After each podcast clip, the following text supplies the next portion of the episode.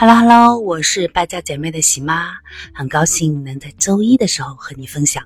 今天是晴天哦，希望你的心情也能够明媚。今天喜妈和你分享的呢是供销社这个词。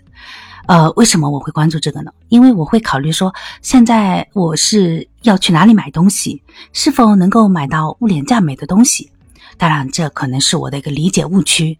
那喜妈对供销社的理解来自于哪里呢？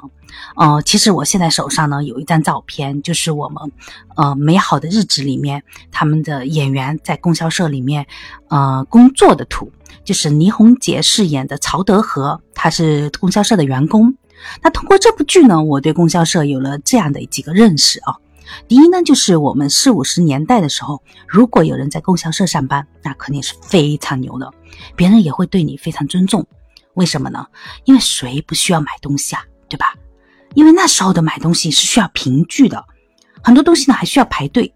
那你可能还可以利用职务之便呢，可以积累自己的一定的人脉。当时呢都是计划经济嘛，那供销社里面呢包含了我们生活中的所有的需要，比方说。日用品啊、家电啊、食品啊、衣服等等，呃，其实就算是一个现代的百货公司。那随着经济的发展呢，现在是呃供销社，嗯，已经基本上就是说是没有出现在我们的主舞台上，它其实是存在的，不叫恢复啊，很多人都误会了，说是恢复，呃，因为是大家可能觉得说是不是要回到计划经济时代？其实不是的，现在的供销社呢，主要是做的是土地托管、同房统治、收储加工、配方施肥、电子商务、农村合作金融等等，其实就是为了农民服务而准呃打造的。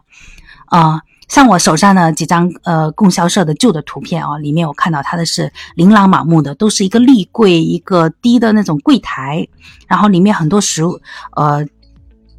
商品，然后很多人在排队，呃，其实那是我们固有思维里面的一个供销社。那现在的供销社其实并不是如此的。如果说你对供销社还有更多的一些想法，你对现在的这个供销社的这个词哦有更多的理解，你可以来联系喜妈来告诉我，让我也能拓展自己的知识面。